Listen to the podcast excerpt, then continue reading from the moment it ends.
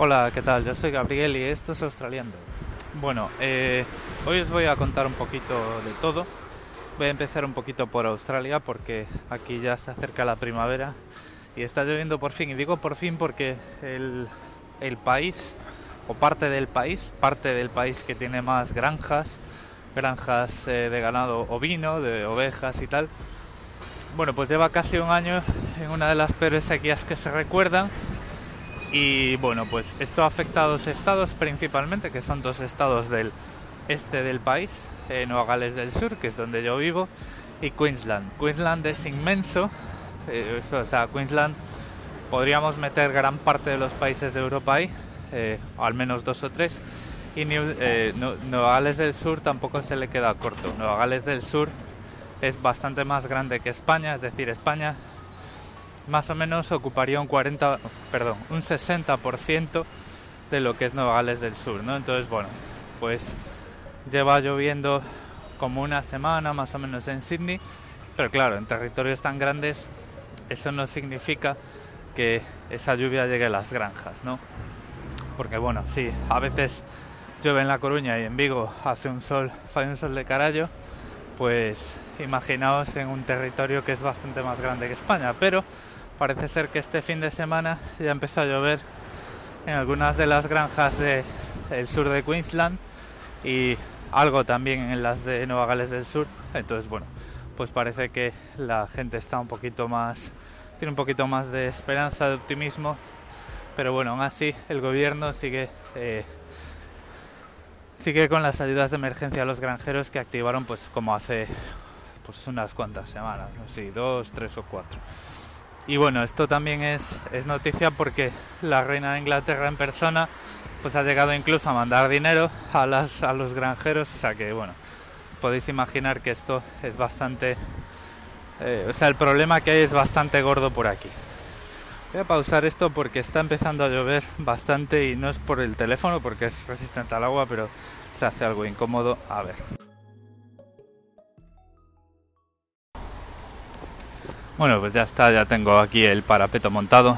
Eh, terminaba de hablar el, el trocito anterior acerca de las granjas con el gobierno y la reina de Inglaterra y eso también es noticia estos días porque digamos que ha habido una crisis de gobierno bastante importante por aquí que, en, vamos, o sea, ha sido una crisis del Partido Liberal que se ha traducido en una crisis del gobierno, porque aquí ahora mismo los que gobiernan son los del Partido Liberal.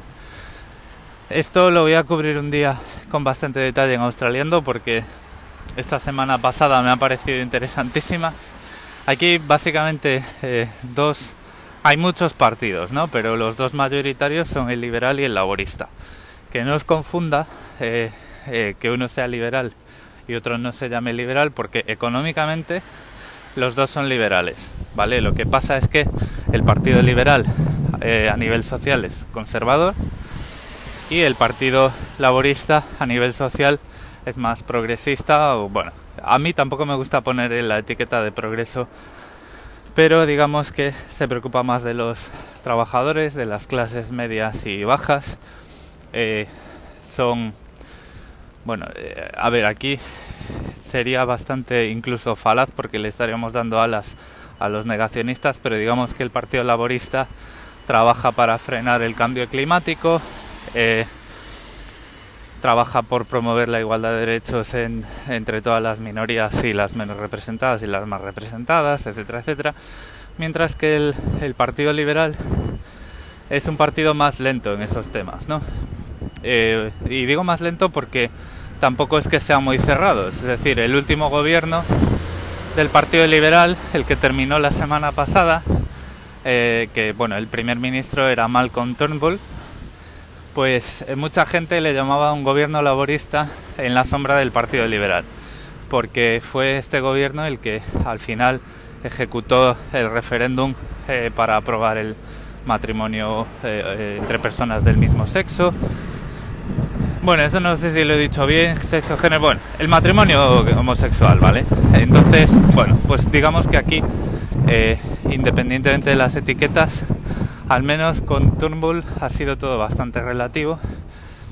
hasta eh, la semana pasada. Bueno, la semana pasada, más o menos el, no sé si fue el martes o miércoles, una de las personas eh, de la ala más conservadora del Partido Liberal, Peter Dutton, eh, le planteó una, planteó una moción dentro del partido, no dentro del gobierno, para cambiar el liderazgo del Partido Laborista y proponerse él como líder. Eso falló, se, votó dentro del Partido Liberal eh, se falló a favor de Malcolm Turnbull. Y luego se sucedió una cascada de, bueno, pues si Peter Dutton no, pues ahora yo, pues ahora yo, pues ahora yo, pues no sé qué. Y el viernes al final, entre todos los del Partido Liberal, quitaron a Turnbull del liderazgo del Partido Liberal y por lo tanto, y esto es lo importante, del gobierno. Y entre medias, todos los ministros que apoyaban el cambio de liderazgo dentro del Partido Liberal fueron presentando, y agarraos que esto es importante, sus dimisiones. O sea, aquí, eh, bueno, sabéis que en España nadie dimite, y ni siquiera aunque le tires agua caliente en, el, en la silla, ¿no? Bueno, pues aquí, para tumbar al jefe, dimiten todos. Y entonces, claro, cuando el jefe se queda sin gabinete de gobierno, pues no le queda más remedio que disolver su, digamos, disolver su consejo de ministros salir de la silla del primer ministro y que se ponga el que venga y que forme otro gobierno. Y todo esto sin que los australianos hayan votado. Entonces, bueno, pues ahora mismo eh, el primer ministro de Australia se llama Scott Morrison, es una persona más conservadora que Malcolm Turnbull, pero por lo que dicen, que yo tampoco lo conozco, menos conservador, un poquito menos conservador que Peter Dutton y lo gracioso es que, eh, claro, bueno, pues aquí cada cierto tiempo hacen una encuesta entre los australianos y como los australianos estén muy descontentos, pues al final acaban convocando elecciones, ¿no? Y bueno, pues la gente, eh, Twitter, Reddit, la prensa, la gente por la calle, está que trina porque dicen que esto no puede seguir así, que lo primero que tiene que cambiar es el Partido Liberal porque tiene unas normas de liderazgo que hacen que el gobierno sea muy inestable y prueba de ello es que me parece que en los últimos así 10 años han sido 6 primeros ministros, en los últimos 5 años 4 o 5, una, una barbaridad. Creo que el que más tiempo ha sobrevivido en su cargo ha sido Turbul desde 2015, estamos en 2018, dices tú, bueno, pues 3 años o casi 3 años, pues no está mal, ¿no? Pero al final aquí la comidilla lo que se, lo que se dice, o sea, la medida que tiene la gente es que aquí cada 6 meses andan cambiando de silla y que esto es una vergüenza y no puede seguir así. A ver, yo lo entiendo. Lo que me ha parecido espectacularmente, radicalmente diferente es la velocidad y la solvencia con la que la gente dimite aquí. ¿no? Que esto es, es bastante, bastante guay. Entonces, bueno, lo dicho, pues os voy a contar en un australiano que haré uno de estos días. Bueno, uno de estos días no, cuando venga durante esta primera temporada del reboot por decirlo así, pues hablaré del sistema político australiano, cuáles son los partidos, cómo funciona el Parlamento, cuántas cámaras hay, quién es el gobernador general, eh, hasta qué punto Australia es independiente del Reino Unido, etcétera, etcétera. Que bueno, a mí me, ha parecido esta última semana fascinante, espero que a vosotros como mínimo os parezca un poquito interesante o que por lo menos no le deis al fiu fiu y no paséis el, capítulo ese muy rápido. Y ahora pues voy a cambiar un poquito de tema porque tengo aquí algunas llamadas de la semana anterior y voy a empezar con las de Edu y Dani hablando de las rentas altas. Sí, consigo parar esto. Hola Gabriel, aquí Edu desde Suiza. Qué país tan caro, ¿verdad? No sabes lo que me alegra que haya sacado este tema, porque yo también lo veo por aquí bueno, en general Suiza no es un país en el que, salgan las noticias como destino turístico y El Dorado, donde llegas al aeropuerto y te están esperando con un contrato para firmar. Se suele hablar de Alemania más bien. Pero bueno, ¿qué pasa aquí? Pues he visto muchísima gente que le ofrecen unos sueldos, por poner cifras, ¿eh? De unos 50.000 euros o un poquito menos. Y... Uf, Justo, justo, ¿eh? Justo, justo. Porque el sistema sanitario, pues aunque hay una parte pública, hay que pagar el seguro privado uno mismo, hay copagos, hay un montón de cosas. Entonces, si uno se va a ir efectivamente, seguir tu consejo, informarse bien, que además hay muchos empleadores que hacen unas ofertas vergonzosas que nos parecen estupendas. Hola, soy Dani de Haciendo el Sueco. Y bueno, aquí también me han dicho mucha gente pues que, bueno que las rentas son más altas y que se vive mucho mejor porque las rentas son más altas. Y la cosa no es así porque como tú dices las rentas son altas pero también todos los servicios son más caros. Algunos más o menos en comparación con España pero igualmente todo es más caro. Eh, me he encontrado con gente que ha venido de España sin inglés sin, sin sueco sin nada pensándose que esto era el mundo de la piruleta y se han encontrado pues que con, con bueno un desastre y se han tenido que volver con después de haber vendido su casa en España y porque so, solo les daban la, mitad de la información. Una de las ventajas que tiene de vivir en un, una, un país con rentas altas es cuando te vas de vacaciones a un país con rentas más uh, bajas, pues te puedes permitir un poquito más de lujos, si quieres, o si no, extender. Pero bueno, esa es mi experiencia. Hasta luego. Bueno, pues eh, ahí lo tenéis, ¿no? O sea, lo que os decía, al final pues tenéis otros dos ejemplos de países en los que las rentas son más, altas y los precios también. Es interesante que Edu vive en un país, eh, bueno, los dos, los dos viven en países que no trabajan con el euro, ¿vale? Entonces, pues eh, ahora, ahora voy a entrar en eso. Y pues lo que os decía, es imposible, matemática, es aritmética básica, ¿vale? Es imposible que un país que tenga las rentas más altas eh, tenga los mismos precios que España. O sea, un país que tenga las rentas más altas que España tenga los mismos precios que España, porque si no, eh, pues a ver de dónde sale el dinero, ¿no?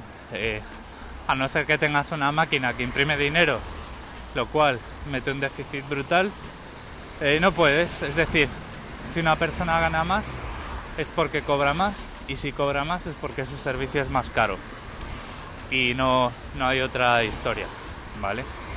Repito que ahí lo que hay que ver es pues cómo son los costes y sobre todo si vas con la idea de trabajar en un determinado sector, ver cómo ese sector está pagado dentro del sistema económico del país al que vas con respecto a España.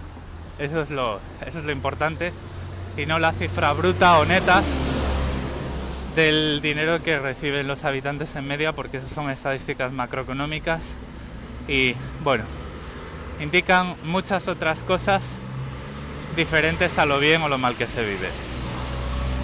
Y decía que es, es, es interesante lo que, eh, lo que comenta Dani. Bueno, es interesante que ellos dos viven en países como el mío, que no trabajamos en euros, y es importante por lo que comentaba Dani al final. Y es que, bueno, pues cuando te vas de vacaciones y vives en un país de renta más alta, pues está guay porque pues tienes más dinero para gastar en vacaciones, ¿no? Digamos, resumiéndolo un poquito. Eso también tiene trampa porque ahí entra en juego el cambio con respecto a la moneda del país de destino, ¿vale? Y por ejemplo aquí eh, eso me afecta a mí porque el, el cambio euro-dólar australiano está muy a favor del euro. Eh, con 62 céntimos de euro más o menos, o 63, 64, 65, depende de la semana, haces un, un dólar australiano. Esto, claro, eh, diréis, jo, pero entonces no ganas tanto, ¿no? Bueno, al final sí ganas tanto porque en tu país pues tú te manejas siempre en la misma moneda. Esto solo afecta cuando tienes que convertir tu dinero, tus ahorros, tu capital, digamos, a otra moneda. Y eso ocurre cuando te vas de vacaciones.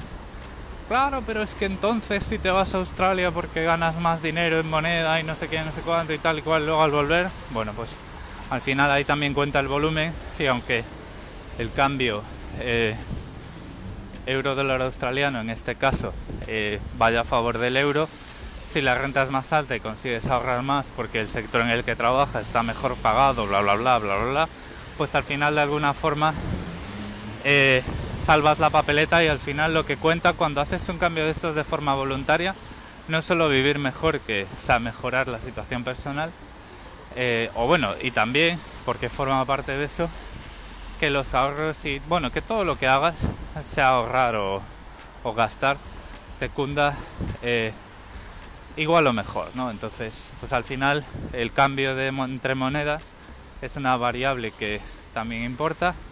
A corto plazo te importa para cuando vuelves de vacaciones y a medio y largo plazo te importa para los ahorros no y para buscarte soluciones de ahorro e inversión que hagan crecer el dinero pues más rápido allá a donde te hayas ido. Y ahora vamos a volver a cambiar de tema porque tengo un comentario también de Nacho Caballero acerca de las redes sociales. Hola Gabriel, aquí Nacho. Bueno, con la rotación de amistades yo quiero comentarte que este verano he sufrido en mi círculo más cercano esa sensación de que yo voy en una dirección y muchos de mis amigos de siempre van en otra. Por resumirlo mucho, yo les cuento cosas que he vivido o que he sentido y ellos me cuentan cosas que se han comprado, lo cual me aleja mucho en los valores eh, con respecto a ellos y bueno, no van a dejar de ser mis amigos, pero me hace buscar nuevas amistades, explorar nuevos, nuevos campos para hacer nuevos fichajes, si quieres decirlo así. Venga, un abrazo, chao. Hola Gabriel, aquí Nacho. Bueno, con las redes sociales, no sé si te lo he comentado alguna vez, pero a mí se me da la curiosa situación en la que la gente simplemente por, hecho, por el hecho de seguirme en redes sociales ya no me llama por teléfono. Por ejemplo, amigas de mi chica le dicen a mi chica, bueno, por Nacho no te pregunto porque, porque ya le veo por Instagram. Y eso es muy triste, yo noto que, quizás soy yo el kamikaze que va en dirección contraria, pero soy yo el que suele llamar por teléfono a la gente a la que aprecio. Y no se suele producir al revés.